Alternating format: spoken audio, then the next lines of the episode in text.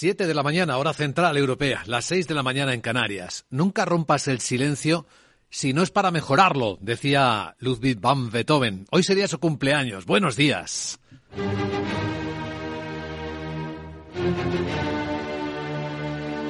Aquí comienza Capital, la Bolsa y la Vida.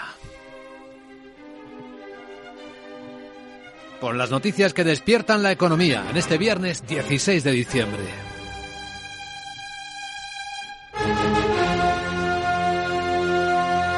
Y ahí tenemos los mercados de nuevo preocupados por el riesgo de recesión. Aunque no está muy claro cómo va a ser ni cuánto va a durar. Lo que sí sabemos es lo que los bancos centrales han dejado clarísimo esta semana que les queda trabajo por hacer, que deben seguir subiendo los tipos de interés. Lo escuchamos en Estados Unidos, lo hemos vuelto a escuchar en la voz de la presidenta del Banco Central Europeo, Christine Lagarde.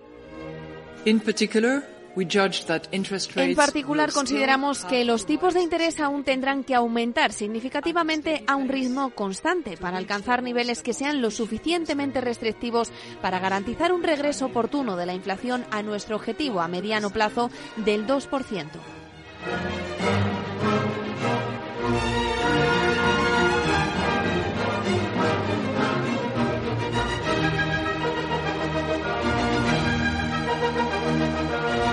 Capital, la Bolsa y la Vida, con Luis Vicente Muñoz.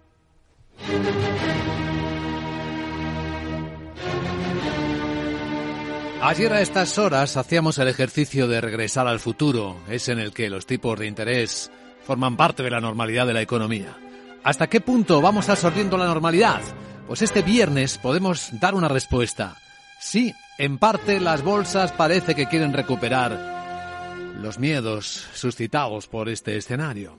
Tres décimas viene subiendo el futuro del Eurostox, viene completamente plano el futuro del SP500, mirando cada dato. Ayer como defraudó el de las ventas minoristas en Estados Unidos y esta mañana como ha vuelto a preocupar la escena japonesa, donde el PMI de la industria vuelve a caer 26 meses haciéndolo, aunque bueno, el turismo ha permitido llevar un rayo de esperanza.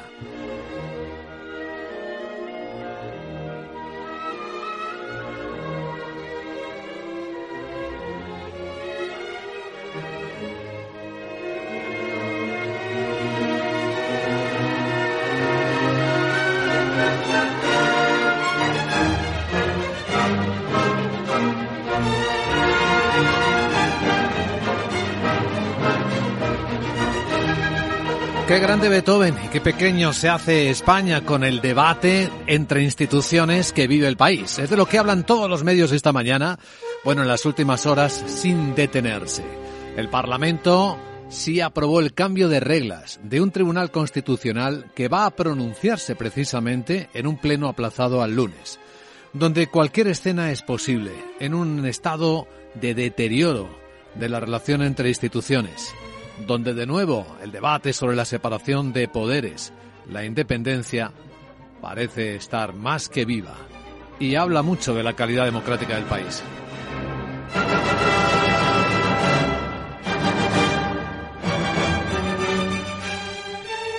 Por lo demás, tenemos cumbre europea, final de cumbre europea, en la que los líderes le han mandado a sus ministros de energía, ¿sí? Que alcancen el acuerdo sobre el sector energético que incluya el tope de los precios del gas el próximo lunes, que es cuando vuelven a reunirse, al menos es lo que ha dicho el presidente del gobierno de España, Pedro Sánchez. Hemos mandatado a nuestros ministros y ministras de energía, esta vez sí, para que el próximo lunes 19 alcancemos ya un acuerdo definitivo sobre la cuestión. El análisis en clave de inteligencia geoeconómica vendrá en Capital Radio dentro de una hora con el director de política exterior de la Fundación Alternativa, Vicente Palacio. 8 y 10, 7 y 10 en Canarias en directo. Y tras él entraremos en la gran tertulia de la economía con Gonzalo Garnica, con Antonio Sanabria y con Francisco Navarro para dar contexto a las noticias que hoy nos despiertan.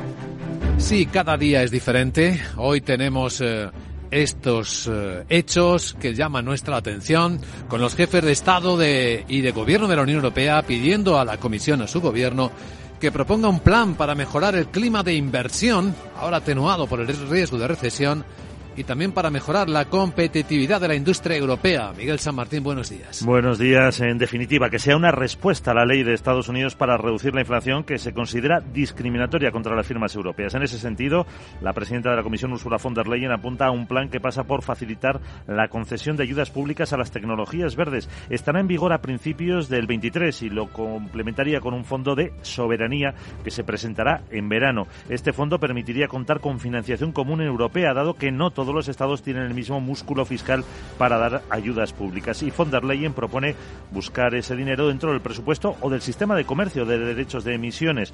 También había otra opción que es emitir deuda común, pero sería técnicamente eh, muy difícil, ya que se oponen siempre Alemania y Holanda. Por eso el canciller Olaf Scholz pide también que se siga negociando con Estados Unidos.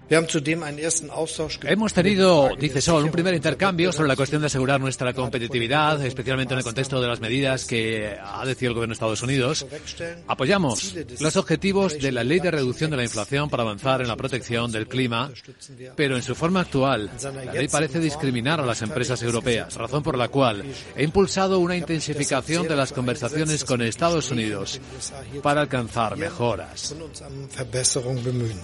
Washington y Bruselas eh, siguen efectivamente negociando posibles medidas para mitigar el impacto sobre las empresas comunitarias y evitar una guerra comercial. Los 27 creen que es necesario tomar medidas para mantener la competitividad y el atractivo inversor de Europa. La Unión Europea ha aprobado también un nuevo paquete de sanciones a Rusia por atacar a Ucrania, el noveno desde que iniciara la agresión. Y también se desbloquean los 18.000 millones de euros que el bloque va a transferir a Kiev en 2023 para hacer frente a sus necesidades financieras urgentes. Se pudo hacer una vez que Polonia levantó su veto a aprobar el tipo mínimo del 15% en el impuesto de sociedades para multinacionales. Las nuevas sanciones incluyen la posibilidad de pagar a individuos o empresas previamente sancionadas, pero para permitir el transporte de trigo y fertilizantes a terceros países que estén afectados por el impacto de la guerra en la escasez y el aumento del precio de los alimentos. Un acuerdo satisfactorio para el presidente del Consejo, Charles Michel. Este Consejo Europeo ha confirmado, vicepresidente, y ha apoyado las decisiones que están en curso. Por una parte, los 18.000 millones de ayuda macrofinanciera a Ucrania. Esto es tangible, es concreto. Demuestra que la Unión Europea mantiene sus compromisos, su firmeza, mantiene su palabra. Esta es también una eh, oportunidad para decirles que hemos acogido con satisfacción las decisiones tomadas para apoyar la paz. El texto incluye la prohibición de exportar drones a Moscú y a terceros países como Irán y añade a 144 personas y 48 empresas rusas a la lista de individuos y entidades sancionadas, entre ellas hay muchos bancos. Y hay más dinero para Ucrania, el que ha aprobado un paquete de ayudas la Corporación Financiera Internacional, 2.000 millones de dólares, para apoyar el sector privado ucraniano y colaborar en la reconstrucción del país. Esta corporación es un organismo del Banco Mundial encargado de incentivar el crecimiento solo de las empresas privadas en los países en desarrollo. Según esta corporación, la invasión ha causado un importante daño a su economía y a las infraestructuras, limita el acceso a los mercados y daña a esas empresas cuya actividad era el 70% del PIB de Ucrania. Confirma que se han perdido más de 5 millones de empleos y las compañías que continúan operando tienen dificultades de financiación. El petróleo, gran protagonista de los últimos días, con los precios que siguen contenidos en los mercados internacionales y con la prensa como Financial Times contando esta mañana que Rusia ya le está vendiendo a India crudo con las condiciones exigidas por el G7, con el tope del precio del barril. El presidente de la OPEP, por cierto, considera criminal estar pidiéndole a los países de África que dejen de explotar petróleo. Así lo ha dicho el que también es ministro de Hidrocarburos de Guinea Ecuatorial, Gabriel Obang Lima, presidente de turno de la organización. Considera que no pueden abandonar unos recursos con los que podrían cambiar a sus países. Insisten que la explotación del petróleo y del gas sirve para reducir la pobreza energética del continente africano mientras sus países se preparan para la transición verde. Prevé que en 2035 sea el mayor productor del mundo gracias a las reservas en países como Mozambique, Senegal, Nigeria o la propia Guinea y critica los esfuerzos occidentales para prohibir su explotación. En clave de la economía española y en el Congreso, más allá del agrio debate con sensible contenido tanto legal como constitucional, el Congreso ha convalidado las medidas de alivio hipotecarias. Sin ningún voto en contra, el Real Decreto Ley quedó aprobado con 289 diputados a favor y la abstención de 60 para que más de un millón de familias afectadas por el alza del Euribor puedan pues optar a reducir su carga financiera a pesar de las críticas de buena parte de la oposición que considera que son insuficientes. La vicepresidenta primera del Gobierno, Nadia Calviño, cree que se anticipa esta ley a las nuevas subidas de los tipos. Que responde justamente a, a una situación la situación derivada de la rápida subida de los tipos de interés de referencia de los créditos hipotecarios. Nos estamos anticipando al impacto negativo que esta subida pueda tener sobre las familias españolas, sobre todo por la revisión de los créditos en la primera parte del año próximo. El PP aboga por bonificaciones en el IRPF y también considera que estas medidas son insuficientes. Bueno, y también el presidente de COE, Antonio Garamendi, ha replicado a la vicepresidenta del gobierno, Yolanda Díaz, que conocieran los empresarios los cambios introducidos en una enmienda de H. Bildu a la normativa de los ERES. Que devuelve esa enmienda los, el control al Ministerio de Trabajo de los expedientes de regulación de empleo. Reitera que ese es el motivo principal para que la patronal haya roto sus relaciones con la ministra y haya dejado de reconocer su departamento como interlocutor válido. Además, Garamendi cree que esta enmienda no es legal pensamos que es anticonstitucional y va contra la propia normativa europea. De hecho, hay sentencias de la Unión Europea que así lo determinan y, de hecho, ayer en la propia nota de prensa eh, lo dijimos. Es decir, eh, por tanto, nosotros eh, lo que estamos esperando, bueno, que pueda haber un, cambio y desde luego las cosas que se pactan en la mesa no se cambian. Y esto es un tema pactado consideran que esta enmienda es una traición al acuerdo alcanzado en la reforma laboral.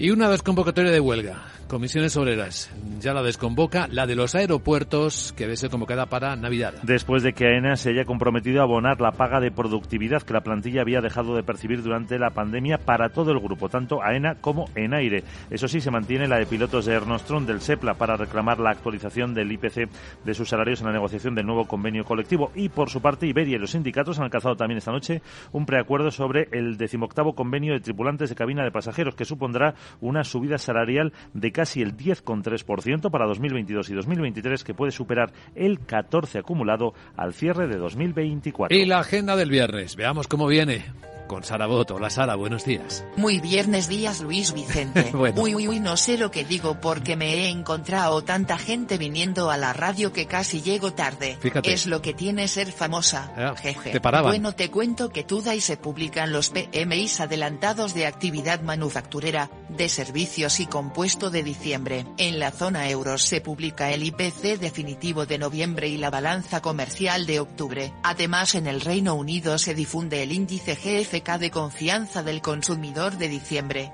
el índice de precios al productor y las ventas minoristas. En España el INE difunde datos de compraventa de viviendas en octubre y el Banco de Francia presenta sus proyecciones macroeconómicas hasta 2025. La Agencia Internacional de la Energía presenta su informe anual sobre el consumo mundial de carbón. Mira tú que nunca me he planteado ponerme una mini caldera de carbón para funcionar. Mejor. ¿Qué te parecería? Mal. Yo no me veo nada, Eh. porque además de sucio sucio parecería una locomotora. Sí. Jeje. Qué cosas se me escurren y es que es viernes. Sí. Chao. Además, luego limpiar esa huella de carbono que dejarías iba a ser complicadito. Así que mejor no lo pienses, querida Sara. Ya en serio, vamos a tomar la temperatura del mercado asiático, que viene un poco alta y caídas en las bolsas, como vamos a ver enseguida. Capital, la Bolsa y la Vida, con Luis Vicente Muñoz.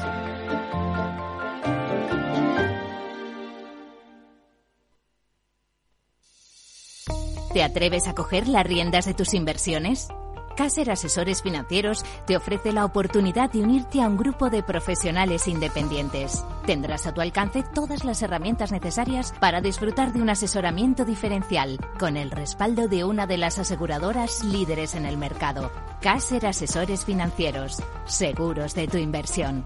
Contacta con nosotros en info arroba caserasesoresfinancieros.es o en el 91 762 3442. Para que esta Navidad salga todo perfecto, no hace falta tener a los Torres en casa cocinando. Basta con utilizar productos frescos de Hipercor y el supermercado del Corte Inglés. Como el más delicioso cordero lechal tierra de sabor, por medios o enteros, con cabeza o asadura por solo 17,95 euros el kilo. En tienda web y app. Hipercor y supermercado el corte inglés. Nos gusta la Navidad. Precios válidos en Península y Baleares.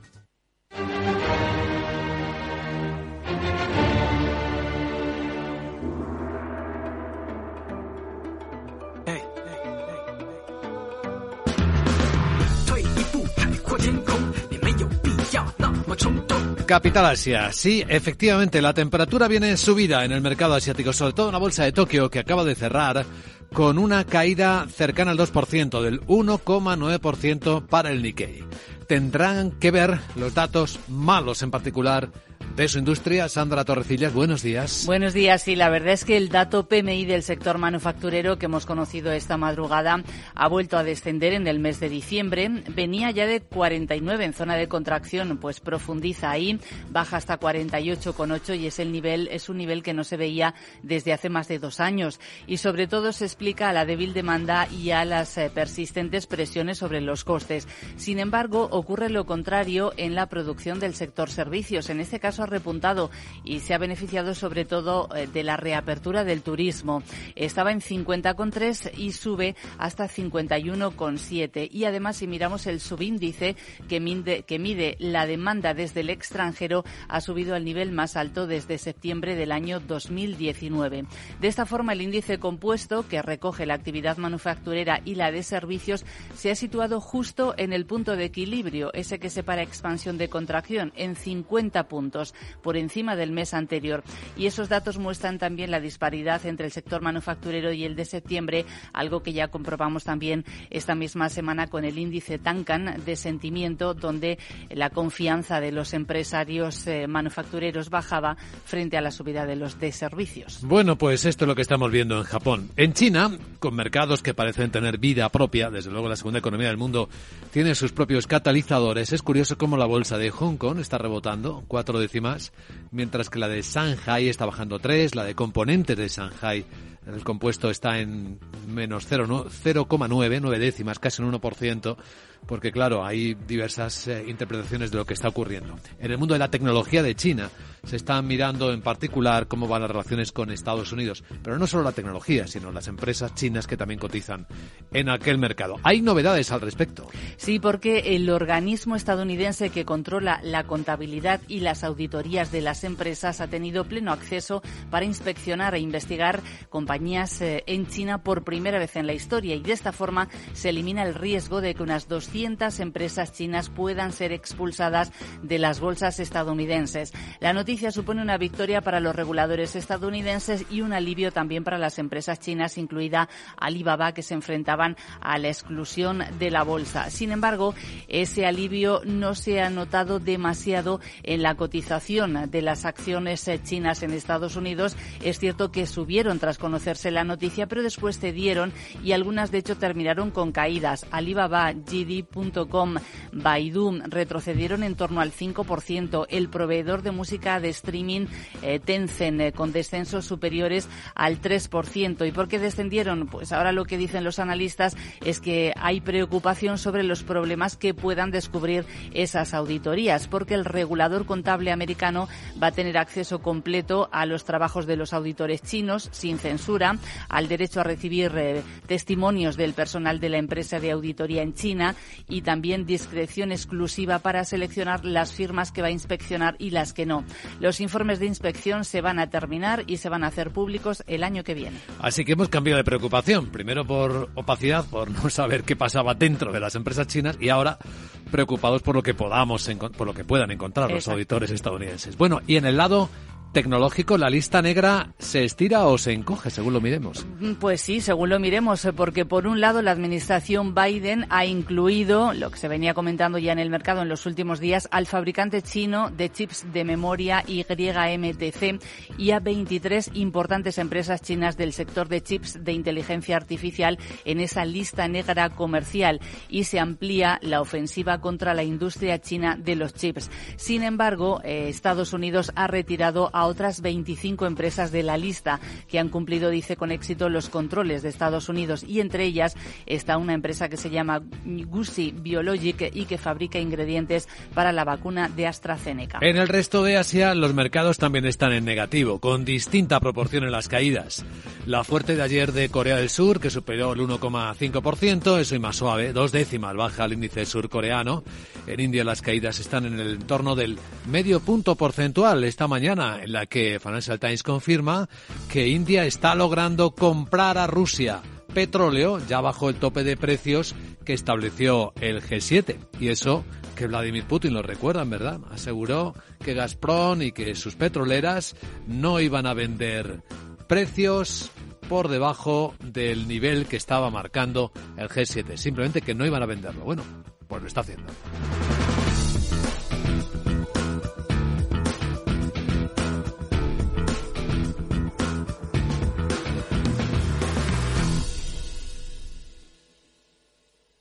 Capital, la Bolsa y la Vida, el programa de radio que despierta la economía, con Luis Vicente Muñoz.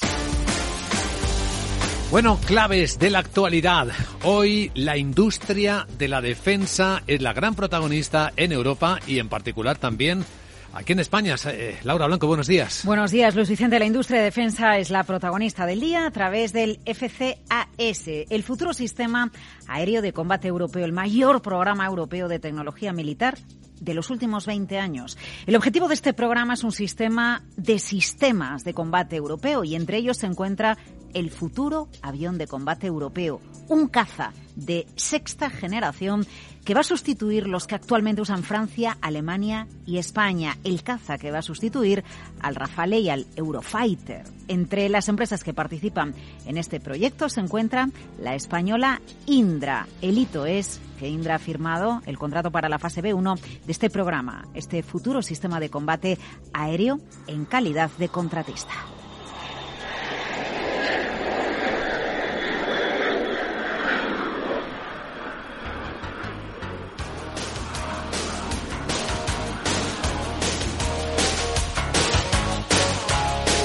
Bueno, ¿qué se hace en esta fase? ¿Qué pasa en este futuro sistema aéreo de combate europeo? Pues se seleccionan las arquitecturas, se maduran tecnologías, se valida mediante demostraciones. ¿Qué supone el contrato para Indra? Se pone en marcha la fase en la que se van a desarrollar y validar tecnologías que se van a implementar en el diseño del FCAS. Esto va a suponer la creación, ojo, de mil empleos directos de alta cualificación en España y más de 400 se van a crear en Indra. Supone innovación, supone industria. Indra va a actuar como coordinador nacional del programa y va a liderar el pilar de sensores a escala internacional y el de nube de combate a nivel nacional y además va a coliderar a escala global el entorno digital seguro de trabajo colaborativo.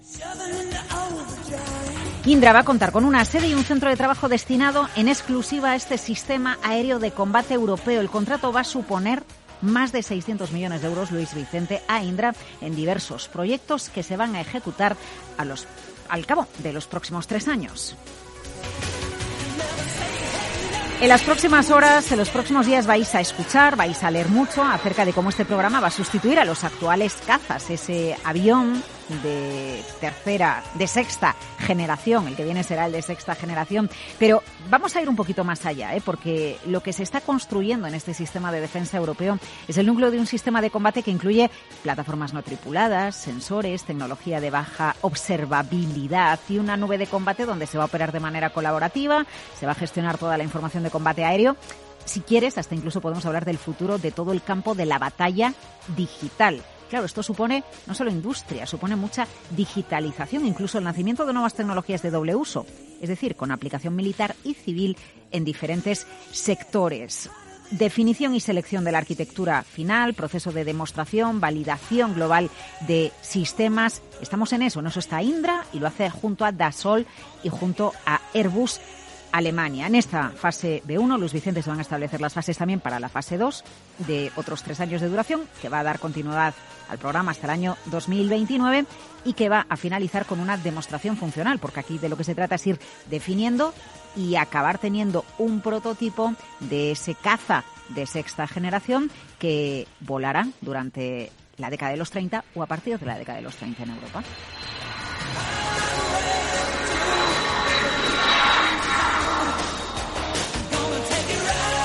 Bueno, pues ahí tenemos eh, una de las protagonistas del día. En femenino tenemos otra protagonista y es muy económica y es eh, la balanza comercial.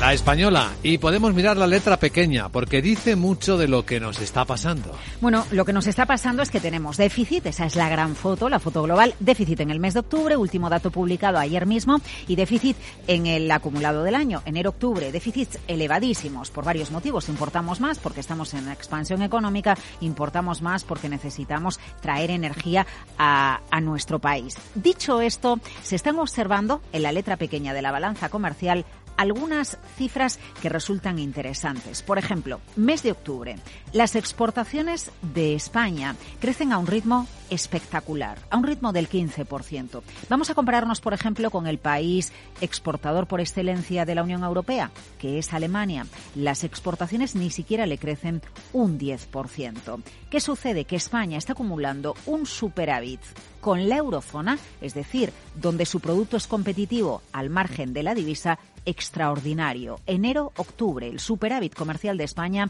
33.400 millones de euros, 10.000 millones más que hace un año. Bien, y tercer dato que os incorporo para llegar a la conclusión. Hasta hace unos años lo que sobre todo exportaba España eran insumos para la automoción, eh, industria auxiliar de la automoción. Ahora nuestras exportaciones se basan en la química refinada, porque nosotros tenemos muchas plantas de refino y de regasificación, bien, y segundo, bienes de equipo. El 20, prácticamente el 20% del total y subiendo a un ritmo la exportación de bienes de equipo del 22%. Eso es un cambio. Eso es un cambio porque empieza a haber lecturas de algunos economistas que nos dicen, cuidado, el coste de producción vía energética de los países de Centro Europa y de Europa del Este es tan elevado que la maquinaria española, los medicamentos españoles y, por supuesto, los destilados españoles están ganando cuota de mercado en Europa. Maquinaria española frente a maquinaria de Europa del Este, frente a maquinaria alemana, allí les cuesta más producir. Aquí aunque el coste energético también está subiendo, nuestra mano de obra es más competitiva, la gran pregunta es, ¿es un cambio coyuntural motivado por la guerra del coste energético o puede estar gestándose un cambio estructural que acabe beneficiando a la industria española?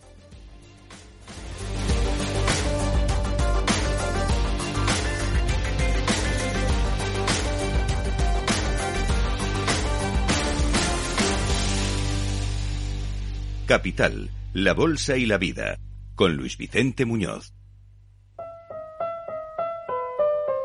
Mientras tanto, en Europa, y con la corrupción muy dentro del Europarlamento, la presidenta Roberta Metzola se ha comprometido a plantear una amplia reforma de los mecanismos de control de la Cámara, como respuesta precisamente a las noticias que siguen apareciendo. Reconoce Metzola que la normativa actual presenta fisuras que deben ser resueltas, como por ejemplo la actividad de los exmiembros del Parlamento o sobre quién está en la lista de transparencia. Por eso habla de un plan.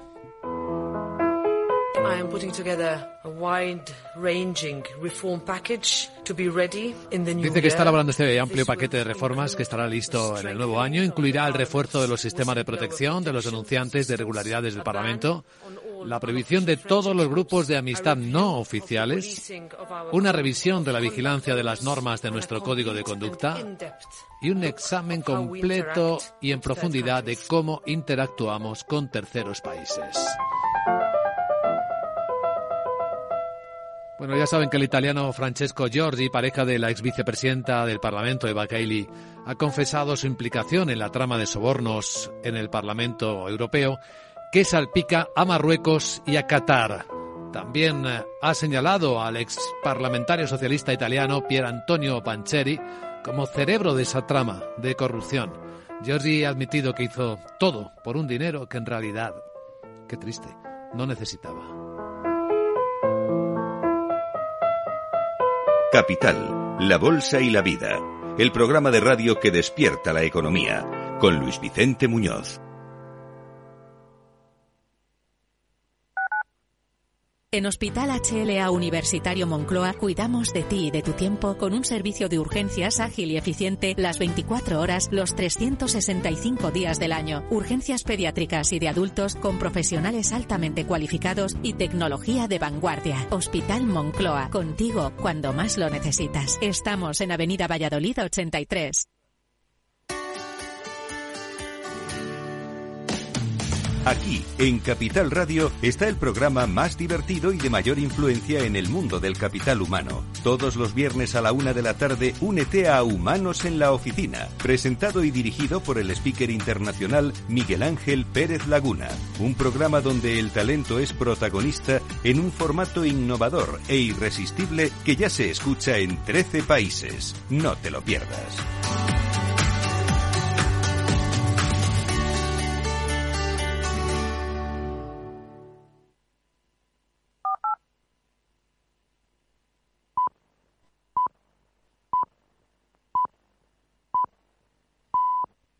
Son las siete y media de la mañana, hora central europea, son las seis y media en Canarias. Reconocía Beethoven que el genio se compone del 2% de talento y del 98% de perseverante aplicación. Hoy sería el cumpleaños del genio. Buenos días.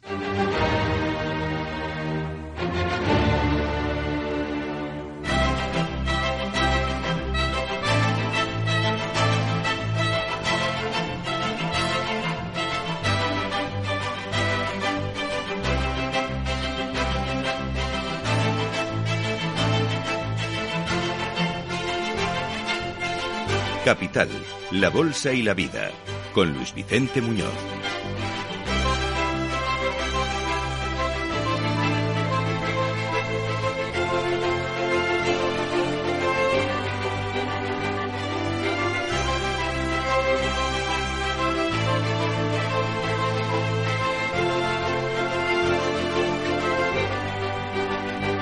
Nuestra vida de ciclos económicos continuos, rápidos, estamos ahora sintiendo el del miedo a la recesión, que sea mayor de lo esperado. En particular, de ver la, después de ver la caída de las ventas minoristas en Estados Unidos, hay quien se cree que se puede estar pasando de aceleración de subida de tipos la Fed. En Europa, el mensaje puede ir en la misma dirección, después de escuchar a la presidenta del BCE, Christine Lagarde, y tras subir los tipos 50 puntos básicos, decir...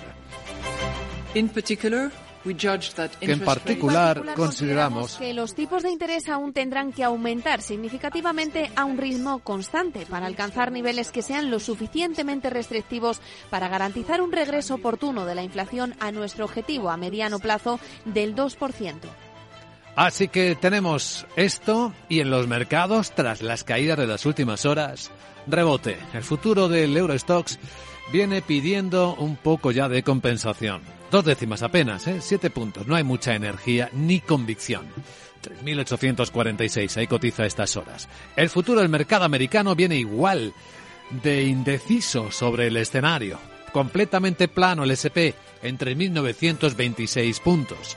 Aunque hay quien cree que la cercanía de las Navidades deja ya al mercado en un estado tranquilo, casi catatónico, permitiendo que la mirada tome un poco más de perspectiva.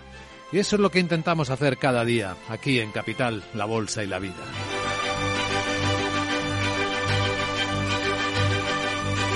Mientras tanto, en Europa la alta tensión con los precios de la energía sigue. La cumbre de jefes de Estado y de Gobierno ha concluido, según una de las interpretaciones, y parece que es la de todos, lo que ha dicho el presidente del Gobierno de España, Pedro Sánchez.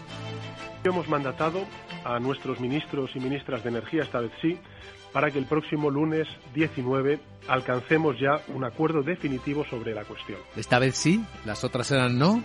Bueno, los ministros de Energía, efectivamente, lo contábamos a principios de semana, no alcanzaron acuerdo esta semana, se emplazaron al lunes y ahora los jefes de Estado de Gobierno dicen que el lunes sí o sí tienen que ver de qué manera el mecanismo que les plantean consiga establecer un tope al precio del gas importado en la Unión Europea como el que planteó el G7 al petróleo.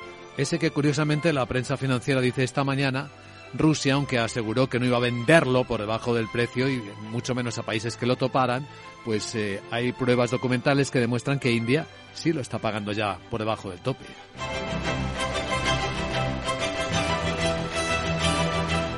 La escena viene, por lo tanto, con ese protagonismo en el lado europeo, el combate contra la corrupción en el Europarlamento. Hemos ido actualizando las noticias, ahora a la espera del plan que refuerce el mecanismo de control para que estas cosas no pasen en el Europarlamento. Mientras que en España la tensión es altísima.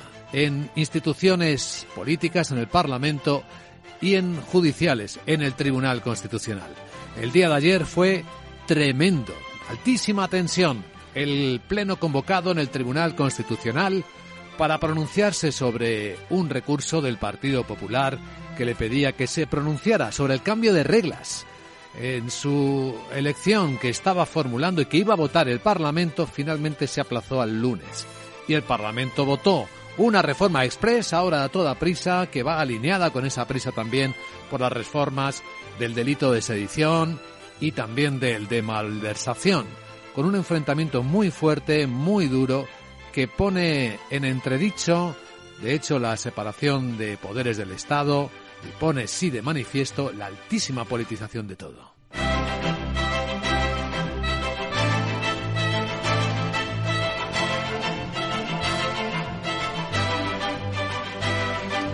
Bueno, y también la falta de capacidad política de alcanzar acuerdos sobre asuntos que son de Estado, con la atenta mirada y observación de la Comisión Europea, de las autoridades europeas, que ya han requerido de todas las maneras posibles a España, a los responsables políticos que encontraran una solución. Cada día que pasa parece más lejana y más evidente la incapacidad para resolver este desafío de una sociedad moderna, de lo que se espera de una democracia moderna, que tenga plena separación de poderes y eficacia en sus instituciones.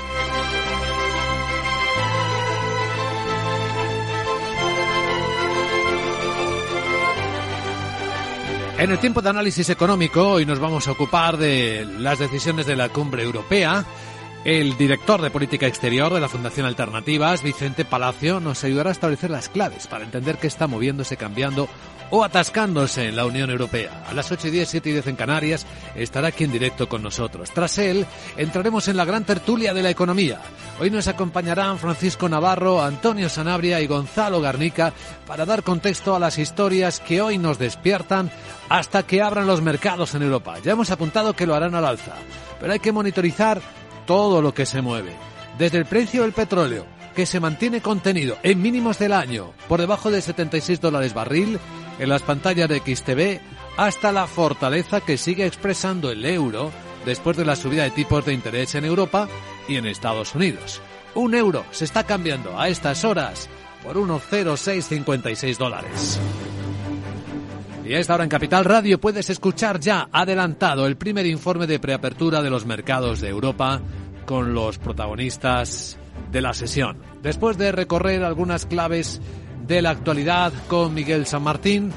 Y ahí están las conclusiones que podemos extraer de la cumbre europea, tras escuchar que han dado mandato de urgencia a sus ministros para que esta vez sí, lo que nos hace preguntarnos si las otras no, lleguen a un acuerdo para expresar un tope al precio del gas el lunes. Efectivamente, el texto de conclusiones adoptado por unanimidad celebra los progresos en las negociaciones y pide también a los ministros que finalicen su trabajo sobre el mecanismo de corrección del mercado para proteger a los ciudadanos y a la economía frente a los precios excesivamente altos. Los líderes también le piden que adopten con urgencia los otros dos reglamentos sobre solidaridad energética que incluye las compras conjuntas de gas y el despliegue acelerado de renovables. El presidente del gobierno, Pedro Sánchez, espera que se consiga ese acuerdo el lunes creo que estaremos logrando mucho de lo que ustedes han escuchado eh, por primera vez de boca de los responsables políticos del Gobierno de España. Es decir, habremos eh, labrado el, camino, habremos, eh, desde luego, logrado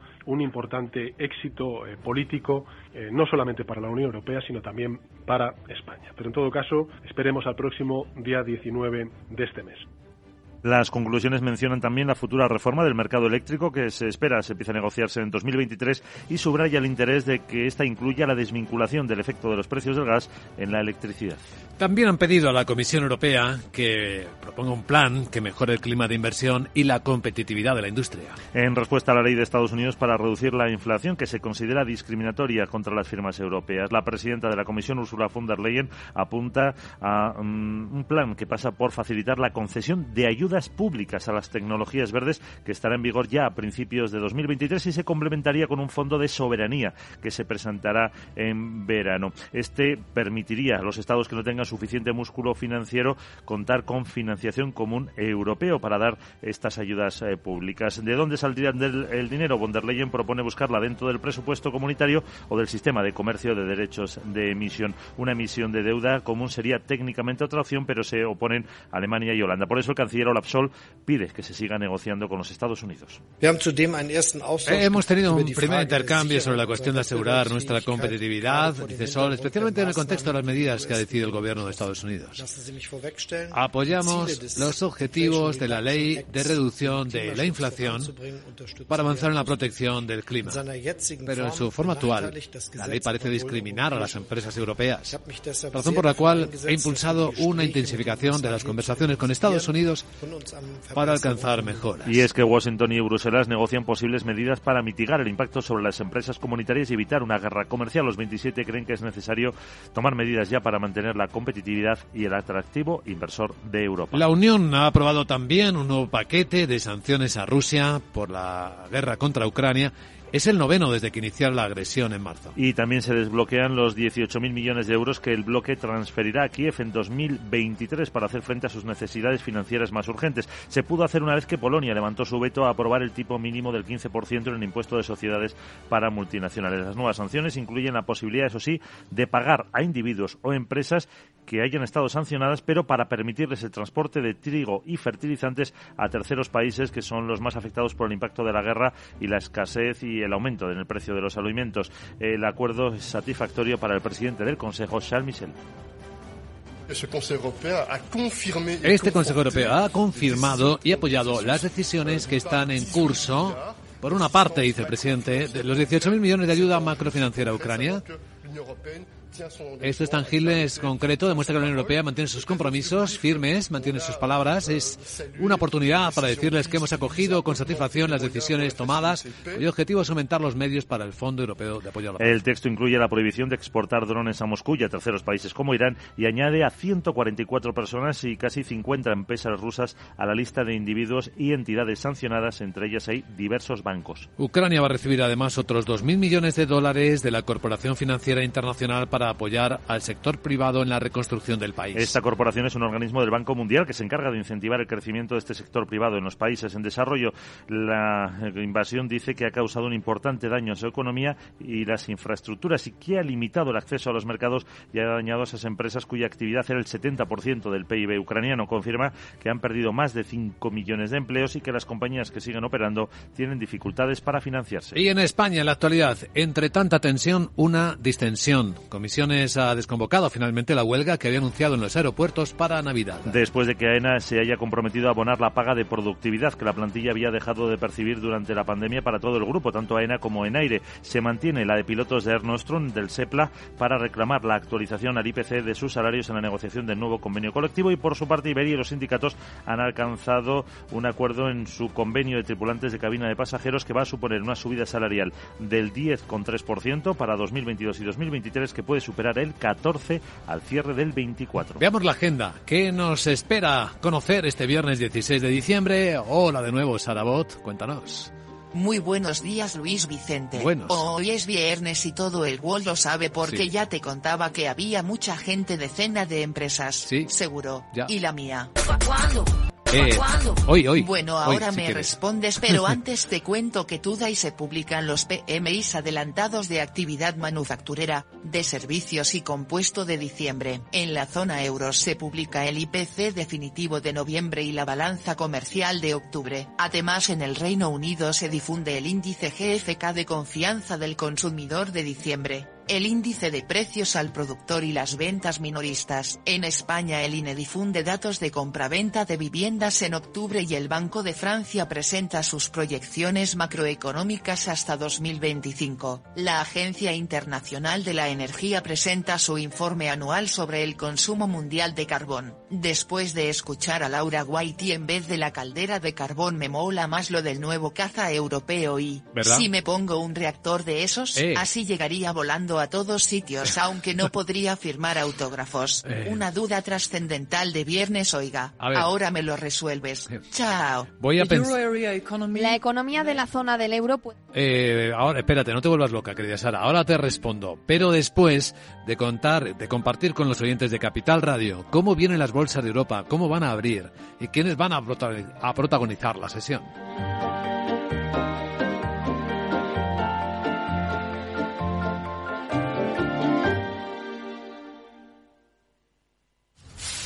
¿Qué se podría hacer con todas estas hojas secas? ¿Podrán tener una segunda vida produciendo algo nuevo con ellas? Sí, podemos darles un segundo uso a esas hojas. En Repsol fomentamos la economía circular, dando una segunda vida a los residuos, con proyectos como la fabricación de biocombustibles avanzados a partir de restos vegetales. Descubre este y otros proyectos en Repsol.com. Repsol, inventemos el futuro. Química y con 70 doctorándote en zooarqueología. ¿Qué te queda por descubrir? Mi propia vida, seguir viviéndola. ¿Tú también quieres hacer cosas increíbles en tu jubilación? Mafre presenta el programa Tu Futuro. La gestión de planes de pensiones que se adapta a ti ahora hasta con un 4% de bonificación por traslado. Consulta condiciones en tu oficina Mafre o en mafre.es.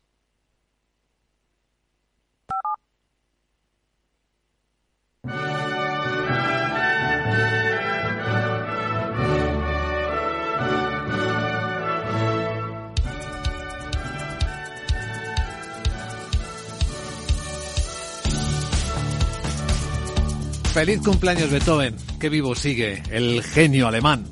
Estamos en el espacio de preapertura de los mercados de Europa y estamos viendo cómo viene la sesión suavemente alcista. Ahora mismo en las pantallas de CMC Markets la perspectiva es de suaves subidas, sin mucha energía, sin mucha tendencia marcada. El futuro del mercado europeo sube exactamente 9, décima, 9 puntos, son dos décimas, si miramos el Eurostox, 3.848, aunque no perdamos de vista que el americano, el SP, viene completamente plano, en 3.927. Sandra Torrecillas, buenos días. Buenos días. Las bolsas eh, van a cerrar probablemente su peor semana en dos meses debido a esas subidas generalizadas de los tipos de interés y sobre todo de las advertencias de que habrá más el año que viene. Las tasas han subido en la zona euro, Reino Unido, Suiza, Dinamarca, Noruega, México y Taiwán este jueves después de, seguían así, a la subida de la Reserva Federal. Las promesas de controlar la inflación tienen al mercado preocupado por una posible recesión. La presidenta del Banco Central Europeo, Christine Lagarde, se unió al coro de las voces más agresivas y prevé que eso, que la zona euro entre en recesión. La economía de la zona del euro puede contraerse en el trimestre actual y el próximo debido a la crisis energética, la elevada incertidumbre, el debilitamiento de la actividad económica mundial y las condiciones de financiación más estrictas. Según las últimas proyecciones de los expertos del eurosistema, una recesión sería relativamente breve y poco profunda. El Banco Central Europeo que elevará más los tipos de interés y además va a comenzar a reducir el balance. A partir de principios de marzo de 2023, la cartera APP disminuirá a un ritmo medido y predecible, ya que el eurosistema no reinvertirá todos los pagos de principal de los valores que vencen.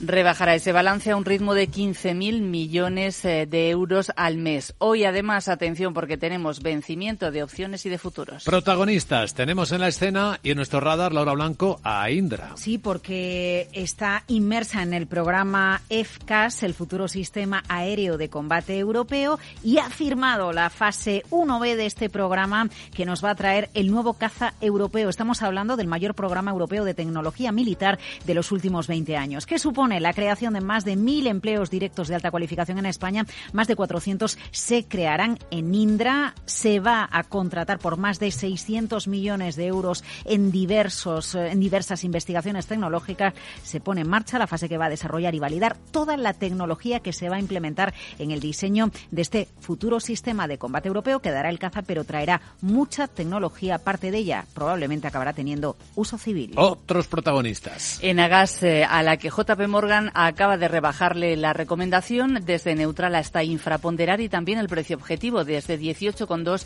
hasta 16 euros. Hoy reparte dividendo Clínica Baviera 0,50 euros eh, brutos eh, por acción. Volkswagen celebra Junta General Extraordinaria en Alemania y el Consejo de Administración de Renault va a proponer a la Junta de Accionistas la renovación por cuatro años de su actual presidente, Jean-Dominique Senard, que lleva en ese puesto desde 2019 en sustitución de Carlos Gons. También se va a renovar a Luca de Meo como consejero delegado. Y ojo a esto, informe que acaba de publicar la Agencia Internacional de la Energía anuncia que el consumo mundial de carbón va a alcanzar un máximo histórico este año 2022 y se va a mantener en niveles similares en los próximos años si no se redoblan los esfuerzos para pasar a una economía baja en carbono. El informe de la Agencia Internacional de la Energía señala que los elevados precios del gas tras la invasión rusa de Ucrania y las consiguientes interrupciones del suministro han llevado a algunos países a recurrir este año al carbón, relativamente más barato. Y además, las olas de calor y las sequías en algunas regiones también han disparado la demanda de electricidad y reducido la energía hidroeléctrica, mientras que la generación nuclear también ha sido muy débil, especialmente en Europa, donde Francia, lo sabemos, ha tenido que cerrar reactores nucleares por tareas programadas de mantenimiento. Y ahora un vistazo a Wall Street. Vamos a situar claves del mercado. Por cierto, vaya caída ayer en Wall Street de Netflix. Un 9%.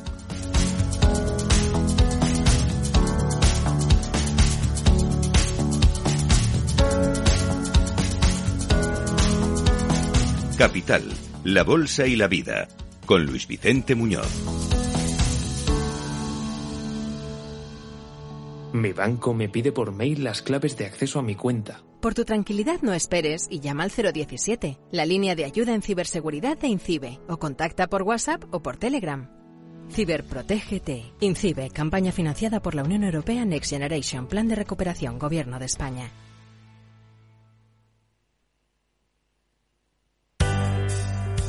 Pues Wall Street en Colorado disgustó mucho el dato de ventas minoristas, Miguel. Efectivamente, muy en rojo, un 2,25% se dejaba el Dow Jones su peor día desde septiembre. El S&P 500 un 2,48 y el Nasdaq un 3,23. Como dices, además de la decisión del BCE, las ventas minoristas cayeron más de lo esperado en noviembre, lo que genera temores de que las alzas en los tipos lleven a la economía a la recesión. La única ganancia en el Dow fue Verizon que subió un 0,85%, las mayores pérdidas para IBM del 5%, Apple un 4,7% o Intel casi un 4%. También ahora profundizaremos en Netflix un 8,6% después de que fracasara su oferta eh, de ese servicio más barato a cambio de publicidad, el S&P 500, un inmobiliarias a la cabeza, el Lennar Corporation un, un 3,8% y Horton un 3,5%, una tecnológica se subió también un 3,15%, la mayor caída para la empresa de almacenamiento digital Western que se dejaba un 10%, la acería Nucor un 9% y Warner Bros. un 8,9%. El petróleo sigue subiendo por encima de los 76 dólares el barril y bajaba la rentabilidad del bono estadounidense a 10 años al 3,44%. Bueno, veamos exactamente qué le pasó a Netflix. ¿Tú lo sabes, Laura? Es que no ha pasado la prueba, no ha pasado el juego de la publicidad. Netflix, para incrementar sus ingresos, anunció cuotas de suscripción más bajas a cambio de ver publicidad. Bueno, pues un informe de Digitay publicado en la tarde de ayer y por eso se generó esa caída de las acciones de Netflix cercana al 9% dice que ha sido un fracaso porque no ha conseguido tener no alcanza los suscriptores que aceptan menos cuota y publicidad y por lo tanto le está devolviendo parte del dinero pagado a los anunciantes. Esto es malo, pero fíjate, vamos un poco más allá, a los modelos de negocio. Netflix ya había dicho a los anunciantes, si no consigo darte los viewers, los visionadores de tus anuncios adecuados, te devuelvo el dinero o parte del dinero que me has pagado. Si yo no cumplo con un número de espectadores, no estoy cumpliendo mi parte del contrato. ¿Qué sucede? Estamos en el cierre final del año, en plena temporada navideña, así que Netflix le devuelve a los anunciantes que no han conseguido los suscriptores que pretendían el dinero proporcional de los suscriptores que no ha alcanzado para que en esta temporada navideña se lo puedan gastar en otro tipo de campañas. Mal por Netflix, pero ojo, este es el modelo que viene, adaptación a lo que pide el cliente e ir cambiando y ser flexible con el resultado de las apuestas que se hacen. Uy, cuánto riesgo. Gracias, Laura. Capital, la Bolsa y la Vida. Luis Vicente Muñoz. ¿Te interesa la bolsa? Compra y vende acciones o ETF sin comisiones hasta 100.000 euros al mes. ¿Has oído bien? Sin comisiones. Más de 550.000 clientes ya confían en XTB. Abre tu cuenta totalmente online. Un broker, muchas posibilidades. XTB.com. A partir de 100.000 euros al mes, comisión del 0,2%, mínimo 10 euros. Invertir implica riesgos. En Darwinex hay más de 100 millones de euros buscando traders con talento. Ya hemos pagado más de 4 millones en comisiones de éxito. Si te tomas el trading en serio, únete a Darwinex. Capital en riesgo. Datos actualizados el 16 de septiembre de 2022.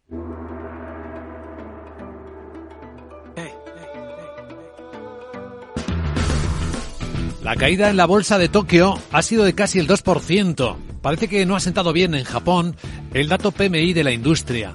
26 meses cayendo, contraído 48.8. Y eso que la lectura del sector servicios ha sido positiva gracias a la reapertura de Japón al turismo. Pero sigue pesando ese miedo a la recesión. En China vemos una subida de siete décimas ya para la bolsa de Hong Kong. Parece que la apertura de las empresas chinas a las auditorías americanas da expectativa de que puedan seguir cotizando en el mercado americano sin ser expulsadas. Aunque en Shanghai hay una ligera caída de dos décimas. Ligera también en Corea del Sur. Está prácticamente plano el índice.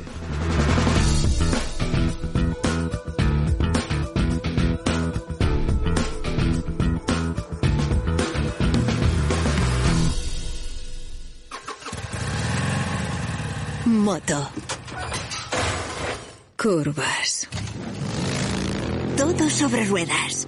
Es muy simple asegurarse con el Betia. Simple, claro, el Betia. De forma no intencionada, los usuarios pueden abrir agujeros de seguridad al conectar su ordenador o smartphone a la red de su empresa, incluso cuando utilizan una VPN. Reducir la superficie de ataque con un modelo Zero Trust se ha convertido en una necesidad para las empresas. Descubra más en zscaler.es. CaixaBank patrocina este espacio. Y esta podría ser la cifra del día, 858 mil millones de dólares. Es el proyecto de ley de defensa que aprobó anoche tarde ya el Senado de los Estados Unidos. El proyecto de ley autoriza la compra de nuevas armas y aumenta el salario de los miembros del ejército. El Senado también votó para extender los niveles actuales de gasto del gobierno por una semana más para dar a los negociadores más tiempo para elaborar un acuerdo general de todo el año. Es la portada del Wall Street Journal que cuenta también cómo, eh, entre otras cosas, las ventas minoristas y la disminución de los pedidos de fábrica apuntan a una desaceleración clara de la economía. Cayeron un 0,6% en el mes pasado, la mayor caída del año. Financial Times dice en portada que el crudo ruso se envía a la India bajo el tope de precios del G7. Y eso que Putin había afirmado que Moscú no trataría con los países que observaran la restricción. Cuenta también, lo que hace un momento reflejábamos, que los reguladores de Estados Unidos están obteniendo acceso a las auditorías de las empresas chinas. Aunque Estados Unidos ha agregado 36 empresas chinas a la lista negra comercial, protegiendo su seguridad nacional. En los diarios económicos españoles, Guillermo Luna, buenos días días lo más destacado, la subida de tipos más de lo previsto del Banco Central Europeo al descontrolarse el IPC, elevará inflación prevista del 5,5% al 6,3% el año que viene. Además, Iberdrola empujará por más de 18 gigavatios de, eólica marina en el mundo y el nuevo límite a los SERE amenaza la llegada de los Next Generation. La medida choca con el reglamento de la Unión Europea. Y finalmente, Amancio Ortega rompe su récord de reversión en el ladrillo. CaixaBank ha patrocinado este espacio. En Microbank, el Banco Social de CaixaBank, llevamos 15 años impulsando pequeños negocios, puestos de trabajo y ayudando a familias con menos recursos a tener más oportunidades. Y lo más importante, trabajando juntos para construir una sociedad mejor. Microbank, financiación con impacto social.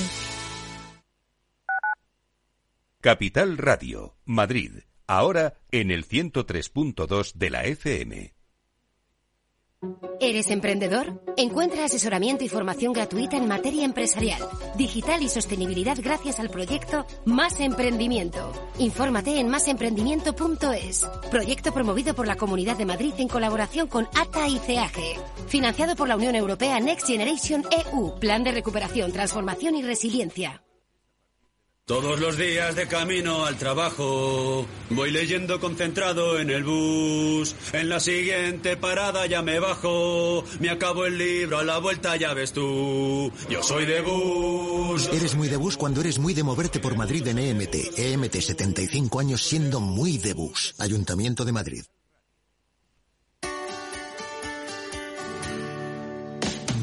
Aquí, en Capital Radio, está el programa más divertido y de mayor influencia en el mundo del capital humano. Todos los viernes a la una de la tarde, únete a Humanos en la Oficina, presentado y dirigido por el speaker internacional Miguel Ángel Pérez Laguna. Un programa donde el talento es protagonista en un formato innovador e irresistible que ya se escucha en 13 países. No te lo pierdas.